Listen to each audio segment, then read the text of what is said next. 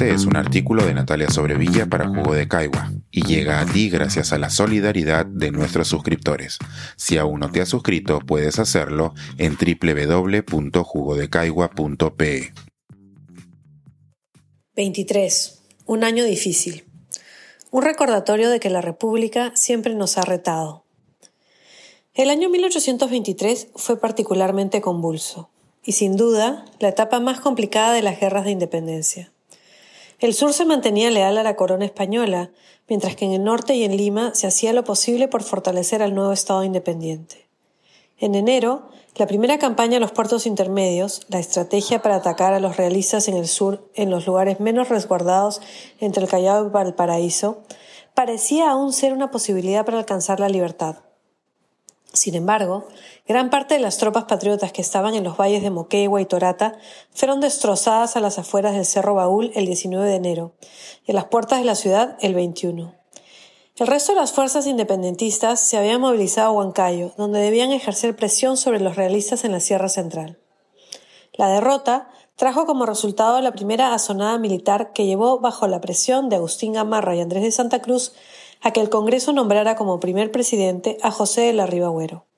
El motín de Balconcillo del 26 de febrero forzó la caída del triunvirato que había gobernado el Perú por cinco meses y llevó al encumbramiento de una facción de oficiales que creían que podrían hacer una mejor campaña a los puertos intermedios.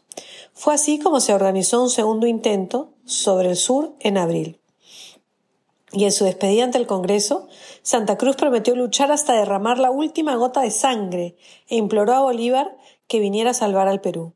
Sucre, que ya estaba en Lima, fue enviado a ejercer presión sobre el centro en mayo, dejando la ciudad a la merced de Canterac y los realistas que dominaban los valles desde Huancayo. Para junio, el pánico se había apoderado de la capital, porque Canterac amenazaba con tomarla y unas 10.000 personas se refugiaron en los castillos del Callao. A pesar de que Sucre y sus tropas habían vuelto y se encontraban acampando en el fondo de San Borja, Bolívar les había prohibido pelear porque su situación era de tal desventaja que la derrota era segura. Lo más importante era tratar de mantener la mayor parte de los hombres en las divisiones y por ello se buscó que se refugiaran en el Callao o se embarcaran. Finalmente, Cantarac tomó Lima el 18 de junio con unos 9.000 hombres, de los cuales solo 1.000 venían de Europa. El resto eran americanos. La ciudad estaba semidesierta, porque todo el que pudo había escapado al Callao, donde se deliberaba si se debía trasladar el gobierno independiente a Trujillo para ponerlo a salvo de los realistas. Muchos pedían poner al marqués de Torretagle a cargo y llamar inmediatamente a Bolívar para que tomase la jefatura del gobierno.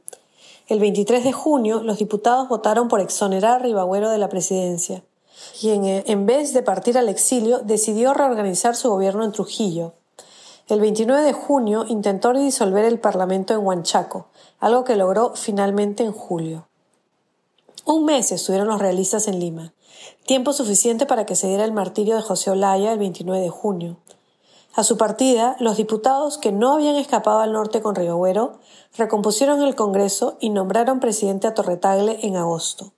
Sucre partió a Arequipa para ejercer más presión sobre los realistas, quienes al haber tenido a su ejército dividido en dos flancos, habían sido derrotados por Santa Cruz en la batalla de Cepita, a orillas del lago Titicaca, el 25 de agosto. Tras abandonar Lima, la estrategia realista volvió a variar, y Santa Cruz y Gamarra fueron completamente derrotados y sus ejércitos destruidos. Sucre salió de Arequipa a toda velocidad. Bolívar llegó finalmente a Lima el 1 de septiembre de 1823 y encontró un país dividido en dos estados independientes, uno con sede en Lima y otro con sede en Trujillo, y los realistas en control absoluto del sur del Perú. Los realistas tenían la esperanza de unirse con Ribagüero, quien había sido declarado traidor a la patria por el Congreso en Lima. El 10 de septiembre, Bolívar recibió la investidura de jefe del ejército y mantuvo la esperanza de que la campaña intermedios fuera exitosa, pero para octubre esa posibilidad ya se había desvanecido y los pocos remanentes de las tropas volvieron derrotados a Lima. Contra viento y marea, en el medio de todas esas dificultades, el Congreso promulgó la primera constitución peruana el 12 de septiembre de 1823. Se juró con toda la pompa y circunstancia posibles, pero no se llegó realmente a poner en práctica.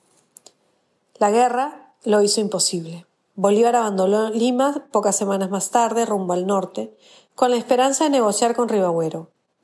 Sin embargo, este fue apresado y enviado al exilio el 25 de noviembre.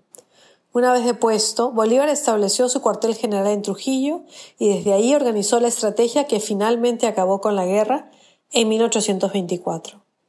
Esto sucedió hace 200 años y hoy comenzamos un año que promete también ser muy difícil. Las diferencias entre las regiones no son nada nuevas y realmente deseo que este 2023 no lo pasemos emulando el año que hoy recuerdo que más bien esas experiencias tan complejas vividas cuando nació la República nos inspiren a encontrar soluciones que incluyan la conciliación.